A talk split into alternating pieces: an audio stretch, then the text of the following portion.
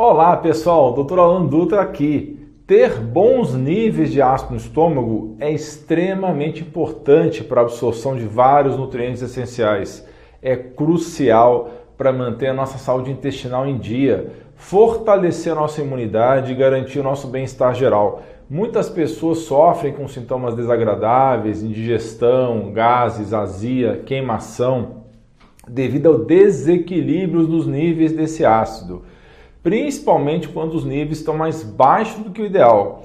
E não é tão simples diferenciar entre pouco ou muito ácido no estômago.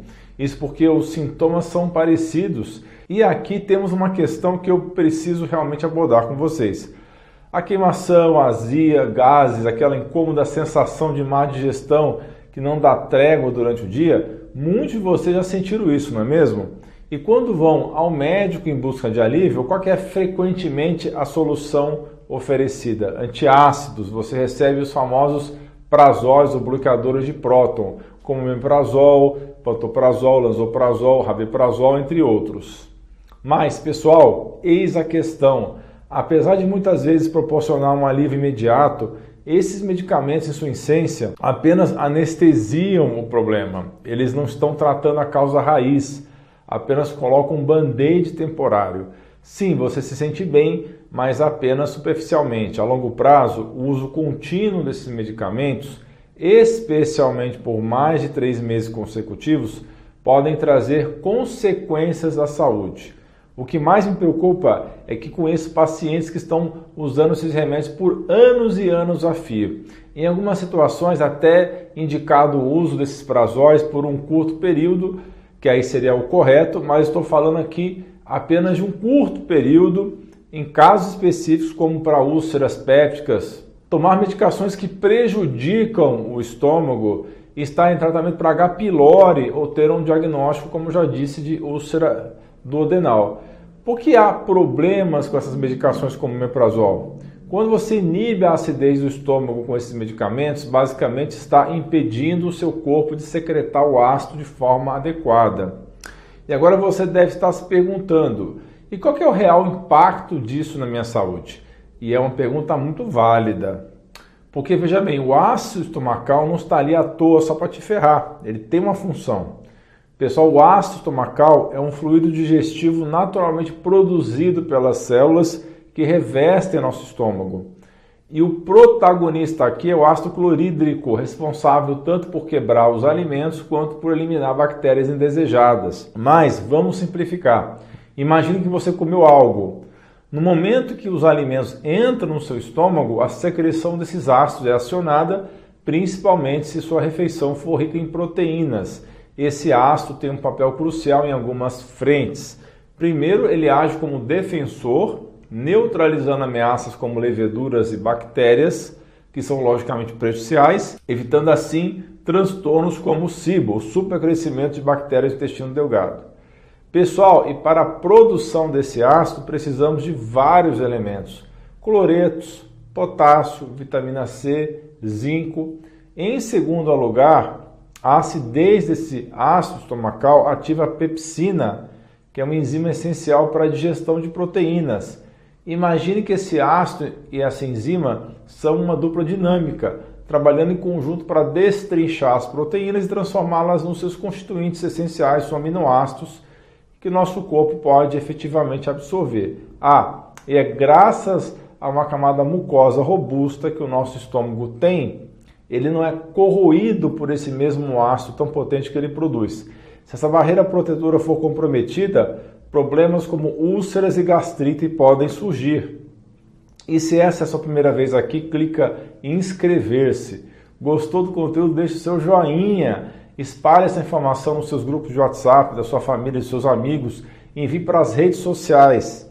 Compartilhe o link. E agora, um terceiro ponto crucial sobre o ácido estomacal, ele é o grande facilitador da absorção de nutrientes dos alimentos que consumimos. Pense nos minerais, por exemplo, eles são majoritariamente absorvidos no nosso intestino delgado. Contudo, para que essa absorção possa acontecer de forma eficiente, os minerais precisam estar em uma forma iônica. E adivinhe quem é o responsável por transformá-los dessa forma?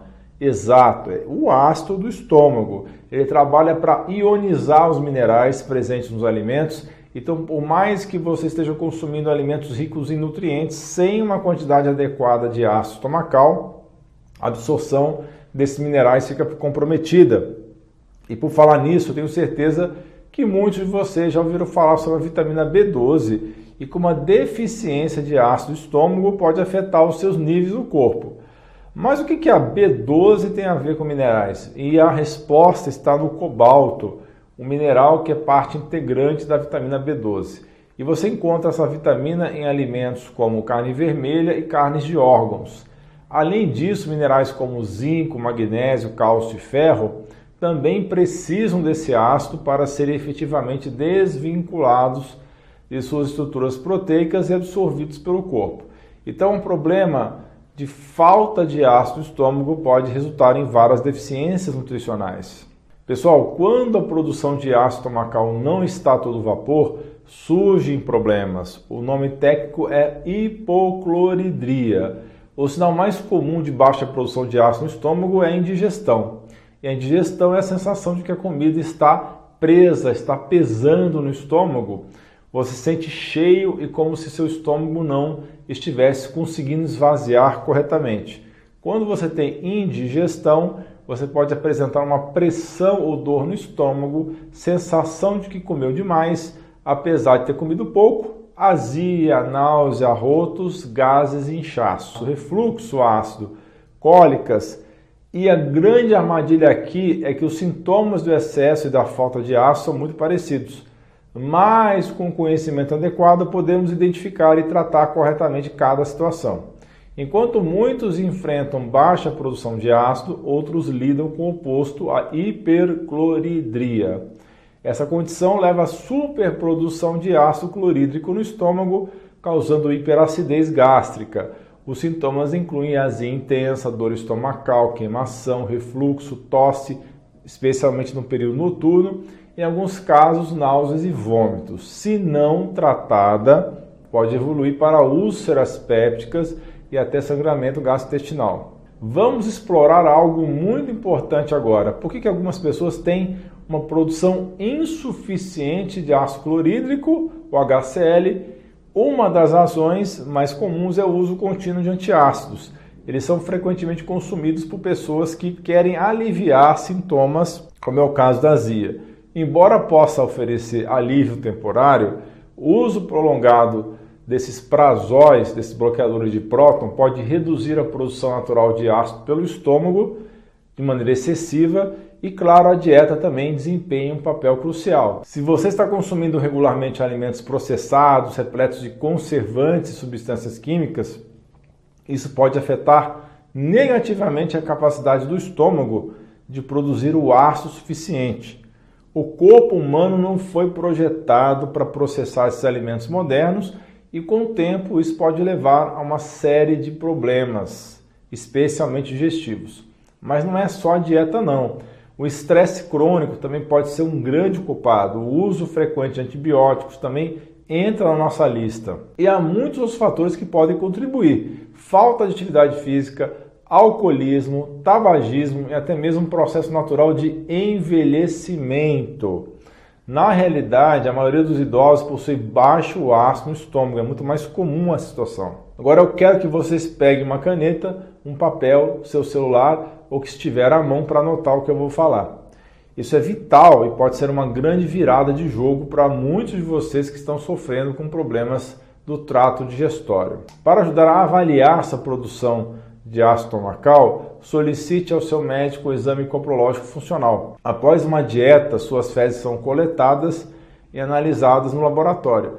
A presença de tecido conjuntivo mal digerido ou sais de oxalato de cálcio podem indicar a deficiência na produção de ácido estomacal. Esse exame é barato e muitos convênios cobrem. Hoje em dia dispomos de exames mais sofisticados, mais elaborados, que podem revelar não só isso, mas muito mais. Embora seja mais caro, se você tiver condições e tiver sintomas crônicos, vale a pena investir. Pessoal, lembre-se, a endoscopia digestiva pode identificar gastrite ou esofagite, mas não determina se a causa é excesso ou falta de ácido. conhecer a causa real é fundamental para o tratamento adequado. Existe um teste caseiro que você pode realizar para ter uma noção sobre a produção de ácido no seu estômago. Faça esse teste por três dias consecutivos. Ao acordar em jejum, misture uma colher de café, a colher pequenininha, de bicarbonato de sódio em um copo de água de 150 a 200 ml. Beba. Comece a cronometrar o tempo imediatamente após beber. Se você arrotar em menos de dois minutos, pode indicar que há um excesso de ácido no seu estômago.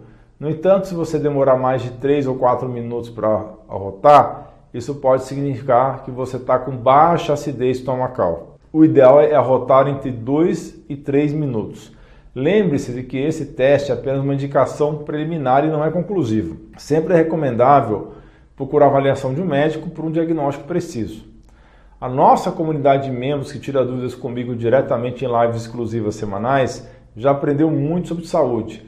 Conheça esse e outros benefícios, clique no botão abaixo e seja membro. Na minha prática médica, eu vejo muitos sintomas como azia e má digestão sendo causados por falta de acidez, e nesse caso, o cloridrato de betaína pode ser uma solução. Esse suplemento age como uma forma de ácido clorídrico para o seu estômago e aqui está o incrível: ele tem o poder de reduzir o nível de pH no seu estômago, tornando mais ácido.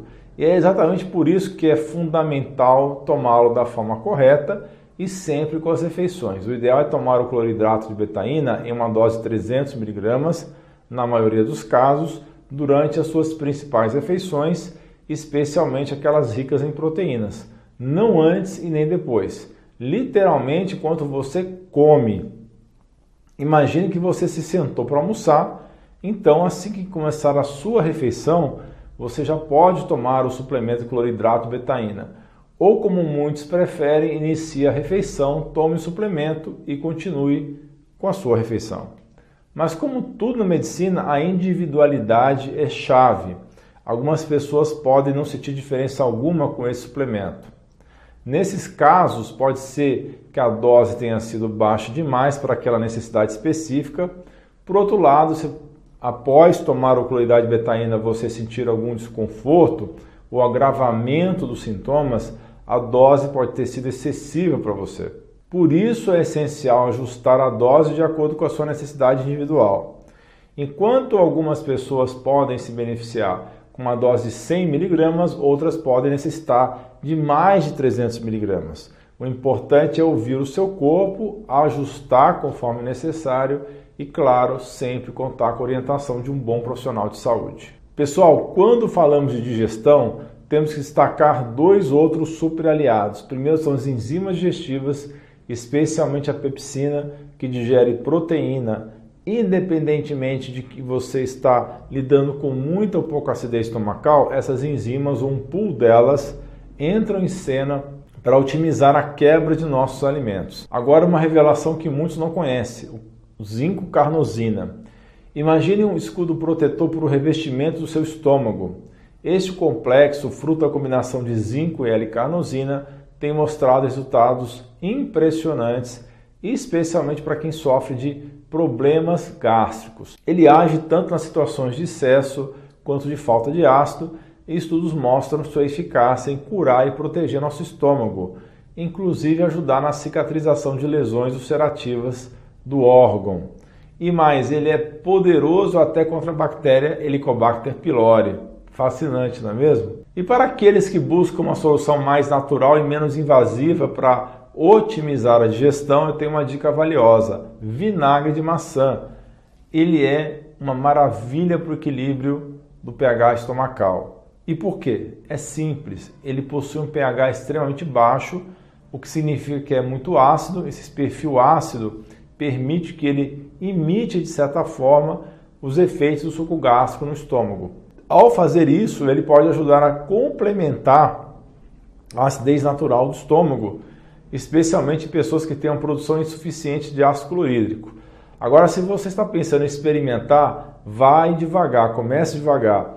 Antes das refeições, tente tomar uma colher de chá de vinagre de maçã diluída em um copo de água. Se você perceber um alívio nos sintomas, como azia, inchaço ou desconforto estomacal, isso pode ser um indicativo de que a sua produção de ácido estomacal é baixa. E o vinagre de maçã, nesse caso, está ajudando a balancear esse pH.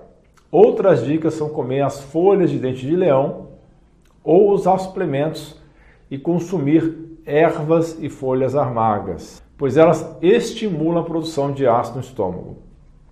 Pessoal, é crucial entender que seja muito ou pouco ácido, o equilíbrio é fundamental para a saúde do nosso sistema digestório. E estar informado é o primeiro passo para garantir que estamos lidando com o nosso corpo da melhor forma possível. Continue comigo, assista esses dois vídeos sensacionais relacionados ao tema de hoje. O primeiro vídeo é sobre como usar a espinheira santa para o refluxo e também para a gastrite. O outro vídeo é 10 causas de barriga estufada e também de gases. Esses vídeos estão aparecendo aí na sua tela, não percam. Muito obrigado pela sua atenção. Você é fera e um grande abraço no seu coração.